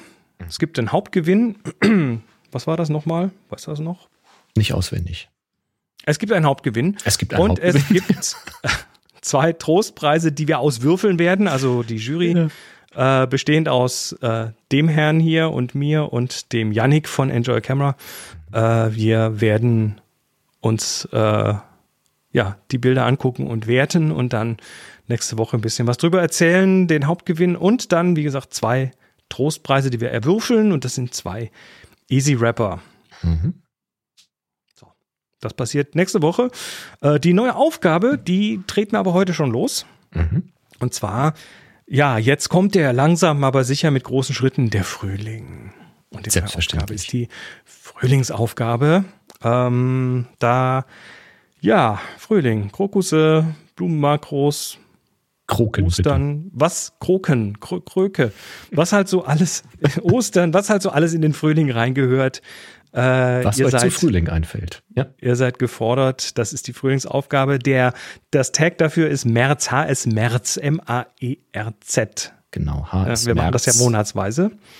Läuft vom 18. Nein. Richtig. Läuft bis 18.04. Also jetzt geht's los bis zum 18.04. Yep. Und in der Woche drauf werden wir dann Gewinnerin oder Gewinner wieder ermittelt haben. Genau, auch da wird es wieder einen Hauptpreis geben. Das ist der Tasmanian Tiger Tele Lensback. So sieht das Ding aus. Ah. Das ist eine, eine Teleobjektivtasche mit äh, hier so Riemen und Zeug Praktische zum Festmachen an, an Hatte ich- Rucksäcken oder sonst wo. Ich weiß nicht, ob es dieser ist oder so einer ist. Hatte ich aber mal hier äh, von Enjoy Your Camera zum Ausprobieren. Und ich kann sagen, da passen nicht nur Teleobjektive rein, man kann da auch ganz hervorragend äh, Getränkeflaschen mit transportieren. Das war sehr Kannst praktisch, als ich das hier hatte. Tja, also auch da, diese gibt's, äh, wird übrigens verlost in Oliv. Also das ist für den Dschungel und für die, für die Tarnmission im Wald und so. Und auch da wird's wieder zwei ausgewürfelte ähm, Easy Rapper geben. Also läuft bis zum 18.04. Tag HS März. Neue Aufgabe Frühling. Äh, Guter, wenn ihr Informationen warte, wollt warte, zum warte, warte. Guter Einwand von Red Knight. Läuft die Aufgabe wirklich bis Dienstag, den 18. April oder bis Donnerstag, den 20. April? bis zum 18. Bis Dienstag. einschließlich. Läuft also bis Dienstag Red Knight. Wir sind uns ganz sicher. Nicht, dass ich schon maximal verwirrt bin von den Monatsaufgaben. Nein, nein, wir, wir, hatten, wir hatten im Vorfeld leichte Verwirrung. Ähm, wir sind aber ganz sicher, dass das bis zu dem 18. einschließlich läuft. Und das, ja, wir brauchen auch ein bisschen die Zeit dahinter, um mit der Jury dann zusammenzukommen und äh, das Gewinnerbild zu ermitteln. Das passt dann schon. richtig. Ähm, wie gesagt, Tasmanian Tiger, Tele Lensberg in Oliv und zweimal Easy Rapper und äh, Hauptpreis durch die Jury, die Trostpreise durch, Durch die Würfel. Und äh, wie immer, der Rechtsweg ist ausgeschlossen. Nicht, dass jetzt jemand sagt, so hier, du, du, du, du, du, du, Rechtsanwalt und so. Nein, machen wir nicht. Ähm, ja, macht mit. Frühling, der Frühling kommt durchs Fotografieren. Fotografie bewegt was. Da wird es dann auch wärmer und alles blüht und so. HS März, Aufgabe Frühling. Bilder Genau. dann wieder bei Flickr hochladen, in die Happy Shooting Gruppe stellen, Tag HS März vergeben. Geht auf happyshooting.de Aufgaben. Da findet ihr nicht nur alle, alle Aufgaben, das sind viele mittlerweile, um Gottes Willen, das hört ja gar nicht auf, äh, sondern ganz unten die häufig gestellten Fragen. Da steht alles drin, wie man bei so einer Aufgabe teilnimmt und äh, warum manchmal das Bild nicht immer gleich auftaucht und so. Und warum Genau, Flickr doof ist, aber äh, funktioniert. Funktioniert, genau. macht mit, gewinnt was und Und schaut auf enjoyyourcamera.com oder auf eyc.de, das geht glaube ich auch. Ähm, und schaut gerne mal auch nach solchen Transporttaschen, da gibt es ja noch diverse Möglichkeiten und so viel anderes spannendes Zeug für die Fotografie. Habe ich zum Beispiel hier meine universelle Softbox für meine LED-Fläche. Habe ich auch daher. Die mich Ja. gerade beleuchtet. gut. Sehr schön. Dann, dann, Moment, ich muss noch mal wieder rumklicken. Das, das, das, Bin ja schon gespannt, was da für da Bilder kommen. Ja, äh, und wir sagen danke für die Unterstützung, Enjoy Camera. Bis nächste Woche, da lösen wir dann auf. So, kommen wir zu euren Fragen. Der Thorsten hat eine Frage äh, mit einem Link. Da musst du mal gucken, ob du den aufkriegst in den Slack. Da wird, wird zweimal dasselbe Foto nebeneinander gezeigt. Zu Mhm, sehen ist mhm. eine Straße. Also stellt euch vor, ihr steht am Straßenrand und fotografiert eine lange Straße entlang. Dann hat ihr eine gewisse Flucht in die Tiefe, ne, verjüngt sich die Straße so optisch im Bild. Äh, wir sehen ein Ortsschild am linken Straßenrand und wir stehen am rechten Straßenrand und haben halt so eine, ja, schräg die Fotograf, äh, die, die Straße in die Länge fotografiert. Schönes Bild, also Schnappschuss halt. Aber jetzt ist dieses Bild zweimal nebeneinander dargestellt und schon wirkt es für den Betrachtenden so, als sei es nicht dasselbe Foto und die eine Straße würde eher gerade sein und die andere eher nach rechts weggehen. Und Thorsten fragt sich jetzt, was das wohl für ein Phänomen ist und er findet es spannend, was das Gehirn so macht. Und meine Erklärung war dazu ja einfach, ähm, dass äh, der, der, der Mismatch von zweimal demselben Bild nebeneinander. Weil äh, wenn wir die Realität wahrnehmen und würden zwei Straßen nebeneinander haben, die wir von einem Standpunkt aus betrachten, dann hätten ja beide Straßen denselben Fluchtpunkt in der Entfernung und würden aufeinander zulaufen, wenn sie sich in der Tiefe verjüngen. Wenn wir jetzt aber zweimal dasselbe Bild nebeneinander legen, haben wir plötzlich zwei Fluchtpunkte vor unseren Augen. So. Und das gibt's halt in der Realität so nicht da draußen und deswegen sind wir verwirrt und unser Gehirn sagt, das kann ja nicht sein. Und wenn wir so etwas sehen, dann kann es ja nur sein, dass die eine Straße nach rechts geht. Sonst geht das ja gar nicht. Ich glaube, da bist du recht nah dran. Also es ist so eine dieser optischen Täuschungen. Und was natürlich dazu kommt, ist unser Gehirn, das, das äh, setzt Dinge, die es, die es wahrnimmt, auch immer in den Kontext zu dem, was drumherum passiert. Ja, das ist bei Farben ein ganz großes Problem. Deshalb kann man bei manchen äh, optischen Täuschungen einfach äh, das gleiche Quadrat in zwei unterschiedlichen Helligkeiten darstellen, obwohl es eigentlich die gleiche Helligkeit ist. Ne? Das wird dann nur so empfunden. Und hier hast du halt eine, auf der einen Seite eine, eine Gerade auf der linken Seite und auf der anderen Seite ist die Schräge von der Straße. Also ich glaube, dass das auch mitspielt, dass die, dass die Umgebung halt mit beeinflusst, wie wir es wahrnehmen. Ich glaube zumindest äh, irgend, irgendwo in der Kombination dieser Sachen ist wahrscheinlich die Wahrheit.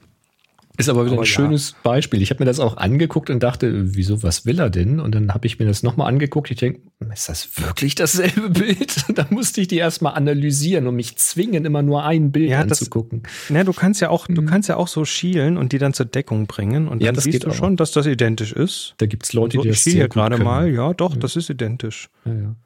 Das ist übrigens auch der Trick, diese, diese, diese finde die zehn Fehler auf dem rechten Bild oder so. Schielen übereinander Äh, legen. Mhm. Habe ich früher, habe ich früher in Minuten oder in Sekunden abgeräumt, diese Ach, Dinge, weil Kannst du das gut, ja? Dieses, dieses Parallelgucken. Mit der richtigen Abstellung, ne, nee, das sind nicht parallel gucken, sondern schielen. Das eine es gibt- ist das es gibt ja Augenentspannen, beides. das andere ist schielen. Genau, Genau, ich okay. habe da immer geschielt und dann deck, bringst du sie zur Deckung und dann sind die Unterschiede zwischen den Bildern. Auf der einen Seite ist irgendwie fehlt halt eine, eine Uhr oder ein Strich hier oder so. Mhm. Ähm, die werden dann sofort sichtbar. Dann kannst du direkt so Nee, die flimmern kringel, dann. kringel, kringel, kringel, Ja. Mhm. Die flimmern dann komisch und ich habe da, ich habe da mal abgeräumt bei diesen Sachen. War ich sofort durch. Es gab mal jemanden bei Wetten, das, der das gemacht Was ein hat. Nerdkind. Sehr schön. Ja, ich Nächste kann das nicht Frage. so schnell, bei mir dauert das. Äh, Jürgen fragt, äh, er arbeitet mit Lightroom Classic. Äh, ich muss Sensorflecken im grauen Himmel in Schwarz-Weiß-Fotos entfernen. Wie geht ihr vor? Irgendwie ist mein Workflow immer leicht sichtbar. Wie macht ihr das? Ähm, Bevor du deine Lösung sagst, das ist nur ein Hilfsmittel, keine Lösung. ist ein Hilfsmittel. Ähm, wenn du auf mehreren Bildern immer im Himmel, weil der Himmel immer ja oben ist irgendwo, äh, die gleichen Sensorflecken hast, dann kannst du, wenn du es richtig machst, einmal korrigieren und auf die anderen rüber kopieren. Ja.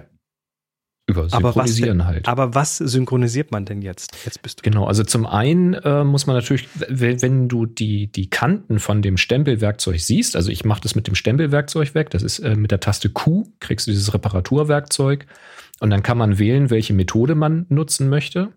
Häufig funktioniert das Repair-Tool sehr gut, wo halt ähm, automatisch eine Quelle gesucht wird mit ähnlicher Struktur, aber dann wird es farblich angepasst an das Ziel. Und häufig Gibt es da nicht mittlerweile auch eine KI-Version? Gibt's auch, So, ja. ne? Äh, Was das dann häufig hilft automatisch dann macht? eine, eine weiche Kante bei dem Reparaturwerkzeug. Manchmal ist das aber nicht gut und du kommst mit einem richtigen Clone besser daher, wo wirklich eins zu eins rübergeschoben wird mit einer weichen Kante. Da muss man immer gucken, welchen Kontext hast du da gerade.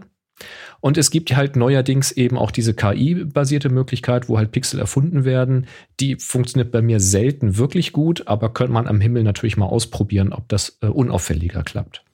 Ich glaube, im Himmel wird das gut funktionieren. Was du aber machen kannst, um die Sensorflecken besser zu finden und zu schauen, ob deine Reparatur besonders auffällig war, wenn du die Q-Taste gedrückt hast, also das äh, Reparaturwerkzeug aktiv ist, dann kannst du gegebenenfalls mit der Taste T die Toolbar einblenden, die unter dem Bild angezeigt wird, wenn sie nicht da ist. Wenn sie schon da ist, verschwindet sie dann. Und in dieser Toolbar gibt es eine Checkbox, die du anhaken kannst. Die ist auf Englisch beschriftet mit Visualize Spots. Weiß nicht genau, wie das mit äh, im, im Deutschen heißt. Ist die A-Taste, glaube ich. Kann sein. Wenn man das dann anhakt, dann wird das Bild in eine schwarz-weiß Liniendarstellung überführt. Das heißt, da werden die Kanten, die Kontrastkanten dargestellt. Und mit dem Schieberegler, der neben dieser Checkbox ist, kann man einstellen, wo die Kontrastgrenze für diese Linienerkennung sein soll. Und dann kann man ein bisschen hin und her schieben und so relativ schnell herausfinden, wo man Spots im Bild hat. Und man kann auch in dieser Darstellung auf diesen Spot draufklicken und dann wird er weggestempelt. Und wenn dann neue Spots, also neue größere Kringel zu sehen sind, dann hat es nicht gut geklappt, weil dann hat er außenrum irgendwelche Ränder eingeführt. Du siehst die tatsächlich auf, auf so einem Wischiwaschi-Himmel dann so als kleine runde Kreise irgendwie. Genau. Dann. Die sind echt auffällig, wenn du es richtig eingestellt hast. Und dann sieht Tja, man halt, ob es nach, würd nach dem dann- Stempel dann weg ist. Ja, ich würde tatsächlich versuchen, auf einem Bild äh, diese Punkte alle mit diesem KI-Werkzeug mal wegzustempeln und dann diese KI-Reparatur auf die anderen Bilder rüber zu synken und dann sich, musst du dir die nochmal angucken und vielleicht einzelne Korrekturen nochmal machen. Aber äh, das wäre so mein Ansatz, weil ich glaube, diese KI-Reparatur, die ist mittlerweile schon ziemlich brauchbar. Zumindest im Himmel wird das wahrscheinlich schon ganz gut gehen. Kommt auf den Versuch an. Behaupte ich jetzt mal. Ja. Behaupte ich jetzt mal. Lohnt sich es auszuprobieren. Ansonsten natürlich Sensor reinigen, ne? Das ist eh klar. Ja. Und das waren eure Fragen. Das waren die heute. Fragen. Dankeschön. Und äh, wir haben, wie gesagt, immer, hier ist es, ähm, immer ein offenes Ohr und vor allem ein offenes Formular, wo ihr eintragen könnt auf happyshooting.de slash hi.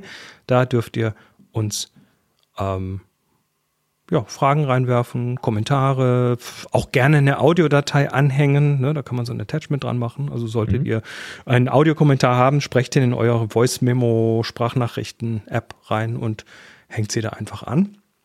Und wir bringen es in die Sendung happyshooting.de slash hi. Und wo wir gerade hier sind, wir haben auch einen Kalender. Und diesen Kalender, da könnt ihr Sachen reinwerfen, aber auch wieder rausziehen auf happyshooting.de slash was drin? Kalender. Ja, es ist was drin. Oh. Ding, ding, ding, ding, ding. Den Terminkalender. Ding, ding, ding, ding, ding, ding. Der Jürgen und der Reiko haben uns jeweils einen Termin hier hinterlassen und zwar ähm, der Jürgen im Veranstaltungsort im jüdischen Gemeindezentrum in München in der St. Jakobs, am St. Jakobsplatz 18 vom 8.3. bis zum 30.3. eine Fotoausstellung Marcel Marceau, Kunst der Stille mit Fotografien von Hubertus Hirl. Sie haben drei Minuten Zeit. Das sagte Marcel Marceau. Marcel Marceau kennt man, das ist der, dieser Pantomime aus den 70er, 80ern, ganz bekannt. Ähm, Sie haben drei Minuten Zeit, das sagte Marcel Marceau, als ihn Hubertus Hirl am, im Sommer 1967 in der Pause seines damaligen Auftritts in Regensburg fotografieren konnte. No er stellte sich nicht einfach vor die er stellte sich nicht einfach vor die Kamera, sondern machte in seiner legendären Rolle als Bib mit weiß geschminktem Gesicht eine Privatvorstellung. In kurzer Zeit waren zwei Filme voll, der die Hirl dama- äh, einmal mit Weitwinkel und einmal mit normalem Objektiv ohne Blitzlicht mit einem hochempfindlichen Film aufnahm. Cool. Also eine Ausstellung einer Fotosession im jüdischen Gemeindezentrum in München vom 8.3. bis zum 30.3. Na, Das stellt also eine spannend vor. dokumentierte drei Minuten Privatvorführung. Ich habe ja mal, ich habe ja mal mit einem Pantomim äh, zusammengearbeitet und so habe ich Audioproduktion Produktion für den gemacht. Was? Für dessen, für dessen Bühnenprogramm. Für die. Ja, brauchst du jetzt, will ich jetzt nicht in die Tiefe gehen. War ein geiles, spannendes Projekt. Also ich habe ich hab seither eine komplett andere Wahrnehmung vom, vom Thema Pantomime. Ähm, ja, Reiko hat uns einen Termin reingeworfen und zwar in der Galerie Falkenbrunnen in Dresden. Die Farbe der Einsamkeit vom 23.03. bis zum 16.04. Die Dresdner Galerie Falkenbrunnen und Zerrlicht präsentieren Arbeiten des Fotografen Fly Ralf Menzel. Die Ausstellung zeigt farbig düstere Bilder, die den empfindlichen Verlust des Lebens im öffentlichen Raum sichtbar machen. Um dem Stillstand während der Pandemie kreativ entgegenzuwirken, nutzte Menzel eine verwackelte Kamera als Teil des Konzepts und schuf Dynamische sowie abstrakte Skulpturen aus Licht. Bis Mitte April können BesucherInnen in Menzels faszinierende Bilderwelt eintauchen. 23.03. bis 16.04. Wie gesagt, habt ihr auch sowas, äh, eine Ausstellung oder ein sonstiges Thema rund um die Fotografie? happyshooting.de slash Kalender ist der äh, Anlaufort und da freuen wir uns auf eure Sachen und da findet ihr auch Termine. Ja, Jürgen freut sich auf den äh, Podcast-Workshop. Podcast für Pantomime. Ich glaub's echt nicht. Ich sag dir, ein Bühnenprogramm eines Pantomimen mit einer Tonspur, einer vorproduzierten Tonspur. Ja. Es war sagenhaft. Ja, es war ohne Scheiß. Ich kann mir da, ich kann mir. Dinge vorstellen, aber ich finde jetzt gerade die Idee, einen pantomimischen Podcast, lassen wir das. Videopodcast. Tja. Ja, Video geht nicht. Nennt man heute nicht mehr so. Nennt man heute Richtig. nicht. Heute ist es ein Vlog, aber na gut. Ja, oder ein Channel. Gut, What wir sind ever. durch. Wir haben genug. Übrigens, ähm, Happy Shooting ist demnächst auch auf YouTube offiziell als Podcast zu empfangen. Äh, die Oho. fangen nämlich, die fangen nämlich gerade an, das Thema Podcast ernst zu nehmen. Und äh, ich habe ich hab dann Ist mal das dann den, als Audio oder wie? ist dann auch als Audio konsumierbar. Ah, okay, cool. Und ich habe ich hab da mal alle, alle Metadaten hinterlegt, ähm, wird wohl in nächster Zeit irgendwie rauskommen, veröffentlicht werden.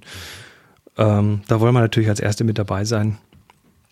Wer es noch Also- nicht getan hat, kann uns gerne äh, auch unterstützen, indem ihr mal auf YouTube schaut und äh, unseren Kanal einfach mal abonniert und diese Glocke klingelt und so weiter. Ein bisschen für Sichtbarkeit sorgen. Das würde uns auch tatsächlich helfen. Was man, was man halt so tut auf diesem YouTube. Ne? Ja, Sehr schön. dann hätten wir es, glaube ich, oder? Fehlt Ja. noch irgendwas? War doch ein rundes Ja. Paket. Hatte ich den Eindruck. Dann machen wir Winke, Winke, sagen Dankeschön, dass ihr dabei wart und äh, bis zum nächsten Mal. Drei. Drei, zwei, eins. eins. Happy Shooting. Shooting.